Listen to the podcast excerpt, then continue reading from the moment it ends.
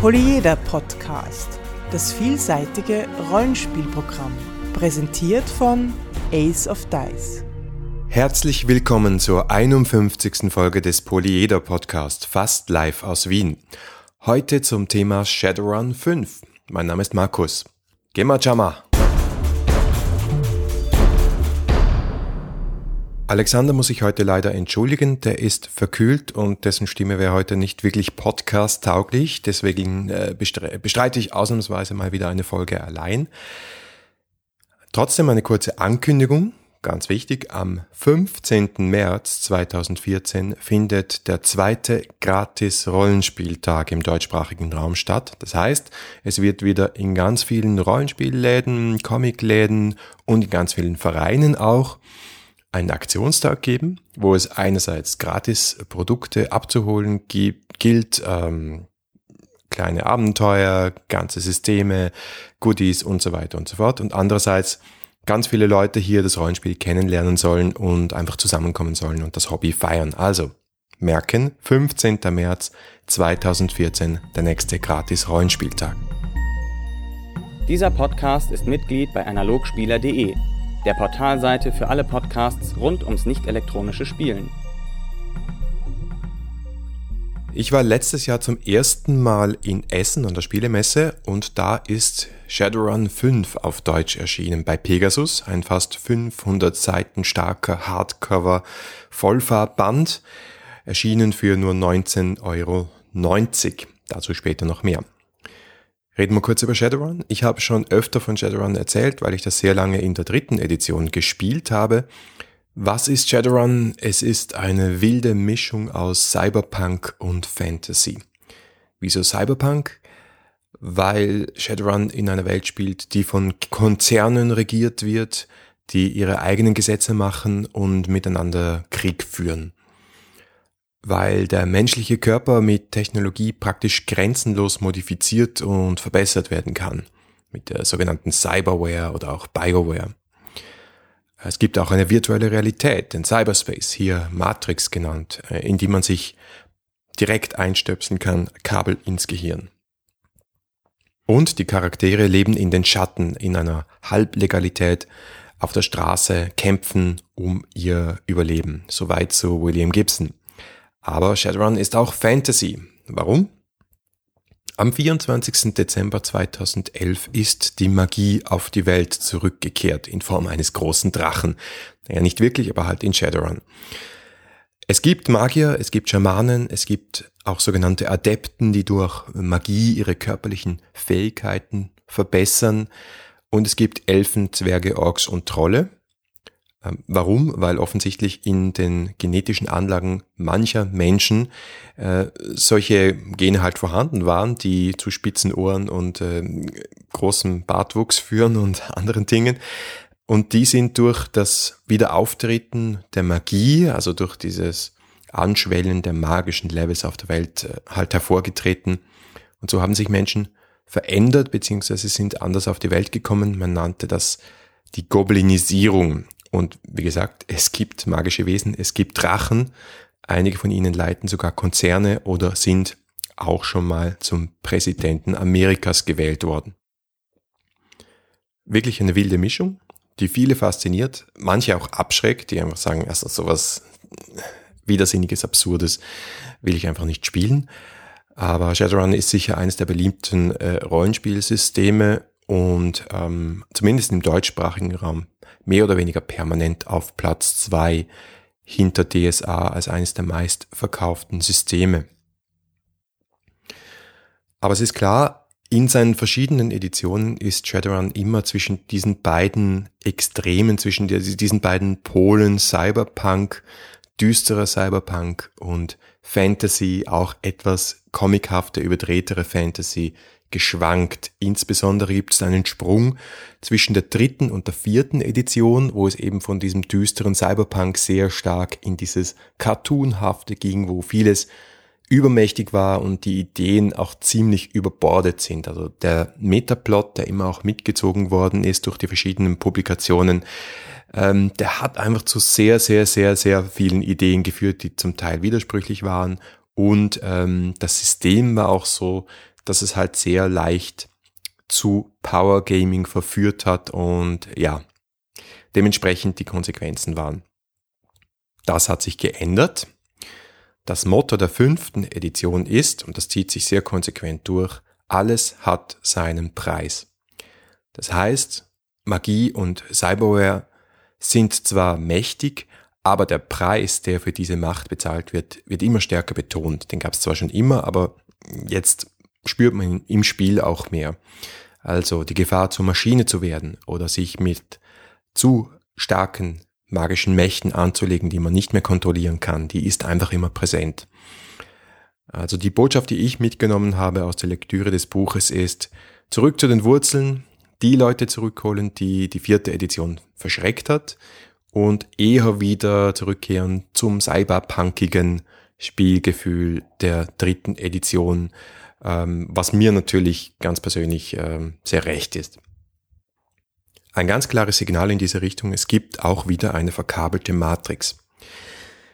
Es war ein bisschen eine komische Situation, dass wir, als die vierte Edition rausgekommen sind, alle mit unseren Handys einen kabellosen Zugang zum Internet gehabt haben. Aber im Shadowrun-Spiel mussten wir uns irgendwo äh, reinhacken und dann ein Kabel ins Hirn stecken, damit wir irgendwo rein surfen können. Insofern ist es durchaus logisch gewesen, dass die kabellose Matrix eingeführt worden ist im Spiel, also das Science-Fiction-Welt des Spiels sozusagen unsere, musste ein bisschen nachhinken, unsere realen Science-Fiction-Welt. Aber ein bisschen hat es auch den Spaß aus dem Decken rausgenommen. Das heißt, es gibt jetzt wieder richtiges Decking, so Cyberpunk-mäßig mit einem tragbaren Computer und eben Kabel ins Hirn gestöpselt und Datenmuchse und alles, was dazugehört. Und das ist auch gar nicht so schlecht erklärt in der Spielwelt, insofern als die Konzerne gesagt haben, alles schön und gut, wenn ihr von überall kabellos in die Matrix einsteigen könnt, aber wir machen natürlich unser privates Grid, wir machen unser eigenes Gitter, da kommt niemand rein, da halten wir unsere Daten und wenn sich da jemand reinhacken will, dann muss er nah ran, dann muss er einbrechen und dann muss er mit der vollen Bandbreite rein und halt doch das Kabel ins Gehirn stöpseln.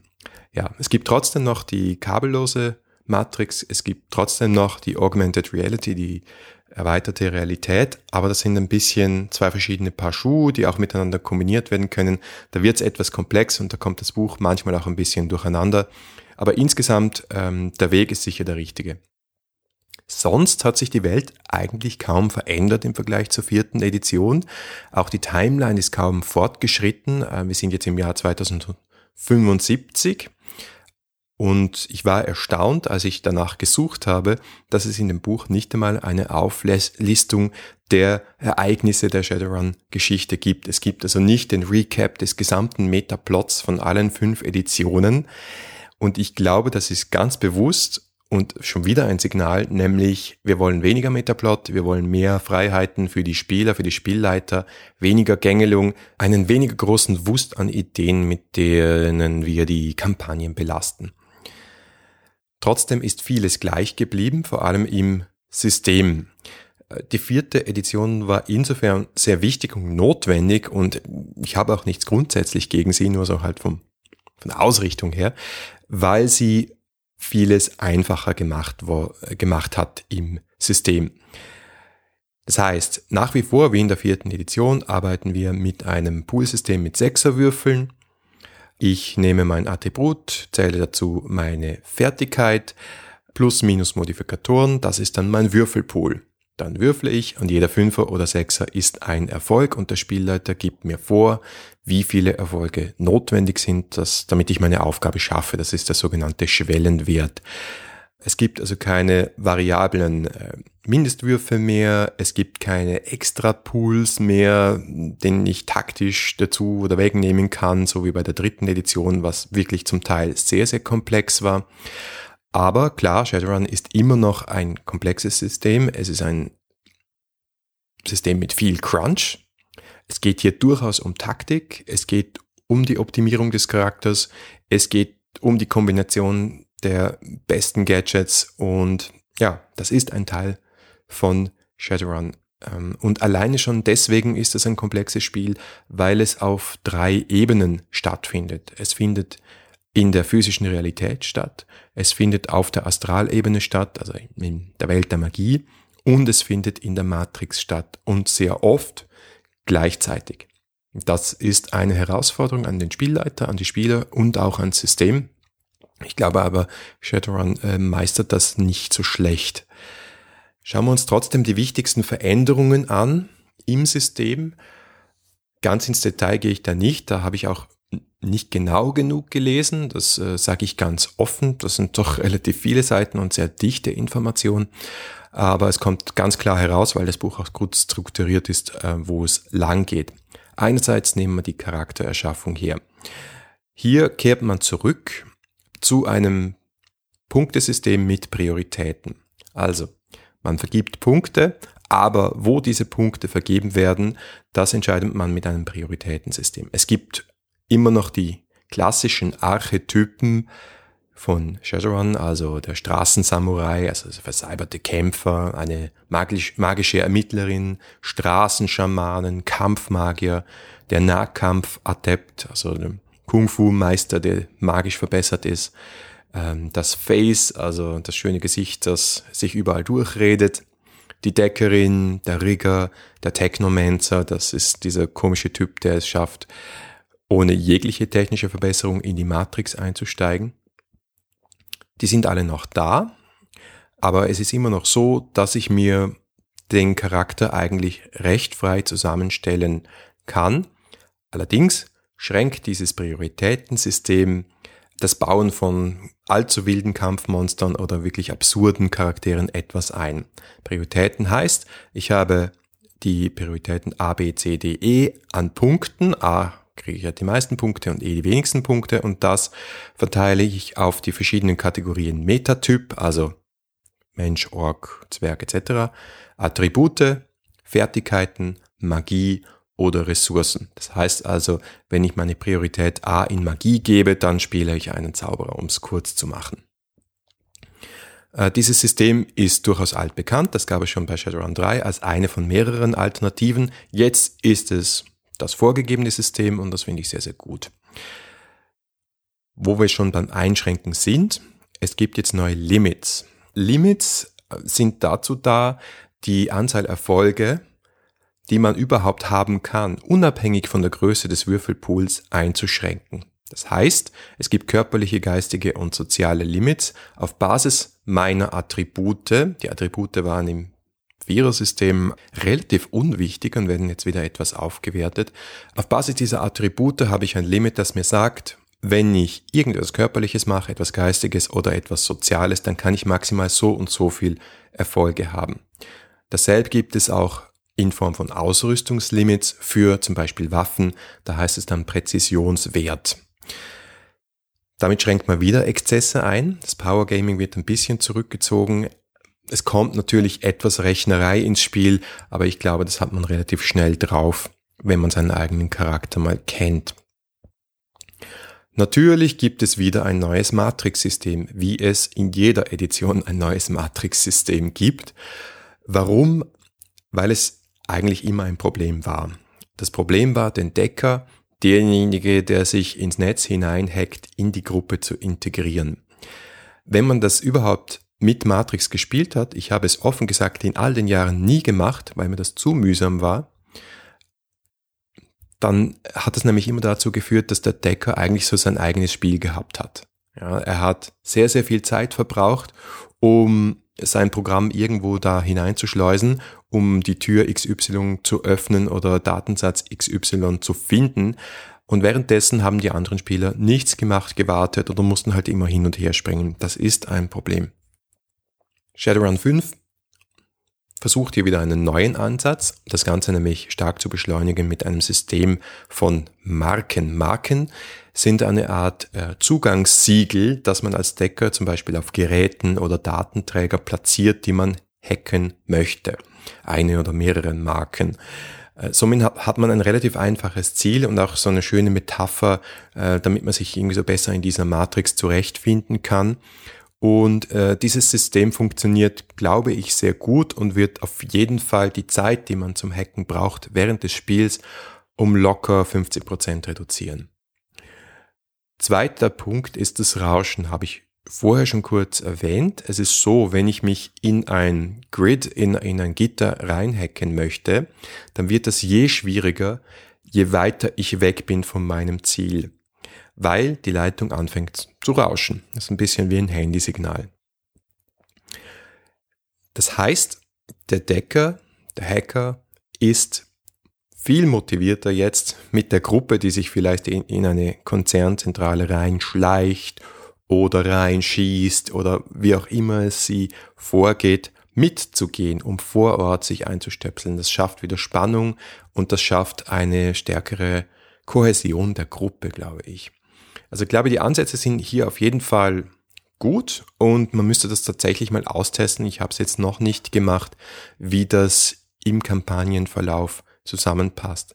Aber es ist tatsächlich so, dass ich das erste Mal das Gefühl habe, dass die Matrix überhaupt spielbar ist und überhaupt jemand Lust haben könnte, einen Decker zu spielen. Die Magie und das System der Rigger, äh, Rigger sind übrigens ähm, die Archetypen, die dazu fähig sind, sich in Geräte und äh, Gebäude und vor allem Fahrzeuge einzustöpseln und sozusagen in der virtuellen Re Realität zum Fahrzeug werden. Die Regeln für diese beiden Gebiete sind ziemlich gleich mit ein paar Modifikationen bei gewissen Charakterarchetypen, damit sie ein bisschen aufgewertet werden, beziehungsweise auch abgewertet und das Ganze ein bisschen besser ausbalanciert ist. Finde ich aber auch gut, dass es gleich geblieben ist, weil ich mag Rigger und ich mag das Magiesystem von Shadowrun sehr, weil es relativ offen ist, in sich schlüssig ist und so wirklich das Gefühl vermittelt, dass es diese magische Welt gibt und dass äh, man diese, mit dieser magischen Welt arbeiten kann.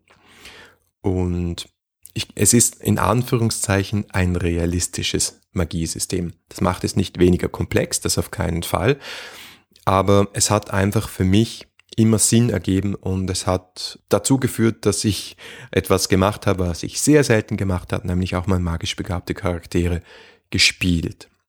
Also, Fazit zu den Regeln, Änderungen, absolut löbliche Erweiterungen und ich glaube insgesamt auch wieder eine stimmigere Welt das hat dazu geführt, dass ich zum ersten Mal seit Jahren wieder Lust gehabt habe, Shadowrun zu spielen. Und alleine dafür würde ich sagen, gebe ich dem Buch eine sehr, sehr gute Note. Zum Buch selbst.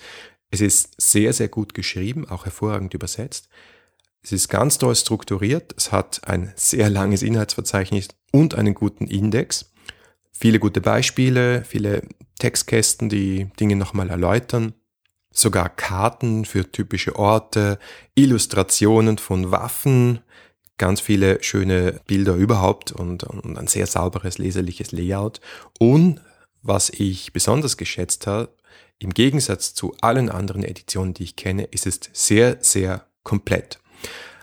Man hat bei den anderen Editionen immer gespürt, die lassen Sachen weg, damit sie sie nachher in den einzelnen Regel Regelerweiterungsbänden die kommen wie das Abend im Gebet, also ein Band für die Rigger, ein Band für die Magier, ein Band für die Cyberware und so weiter und so fort, die dann ergänzt werden können und sogar müssen.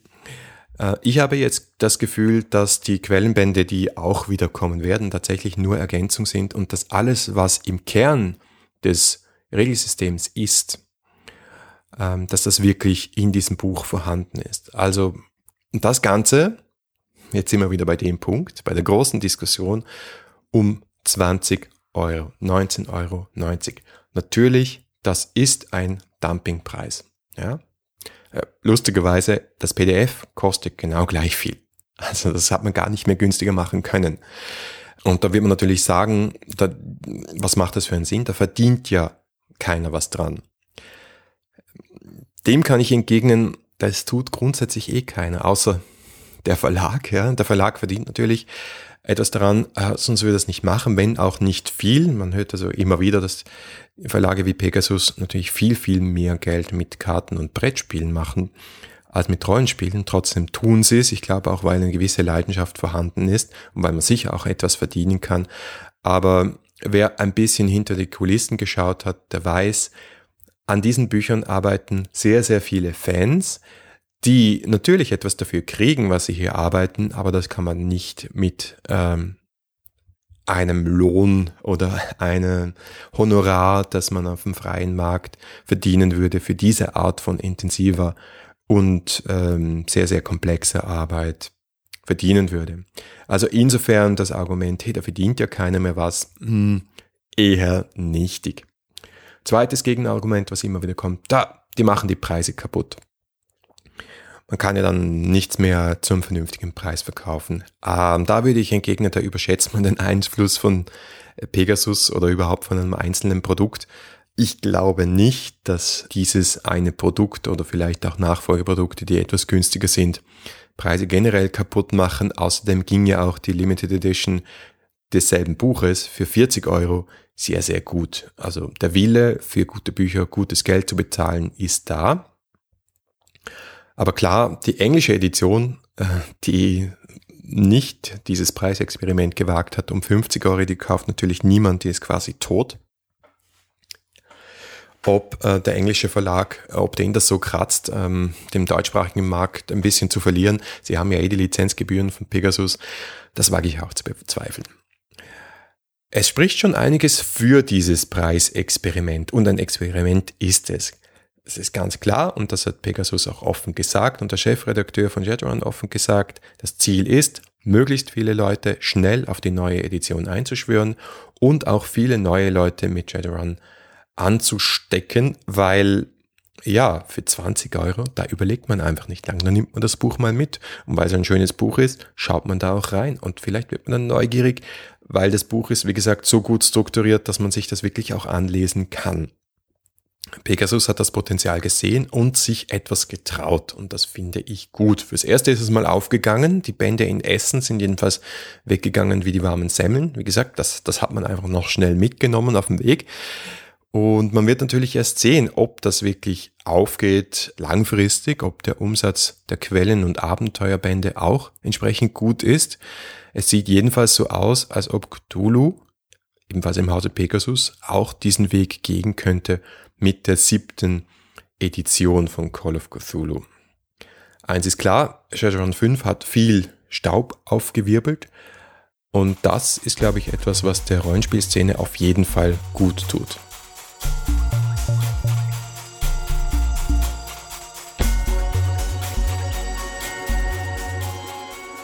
Das war die 51. Folge des Polyeder Podcasts. Wir freuen uns auf euer Feedback unter polyeder at aceofdice.com, auf Facebook, Twitter, auf Google Plus oder im Blog. Danke fürs Zuhören und bis zum nächsten Mal.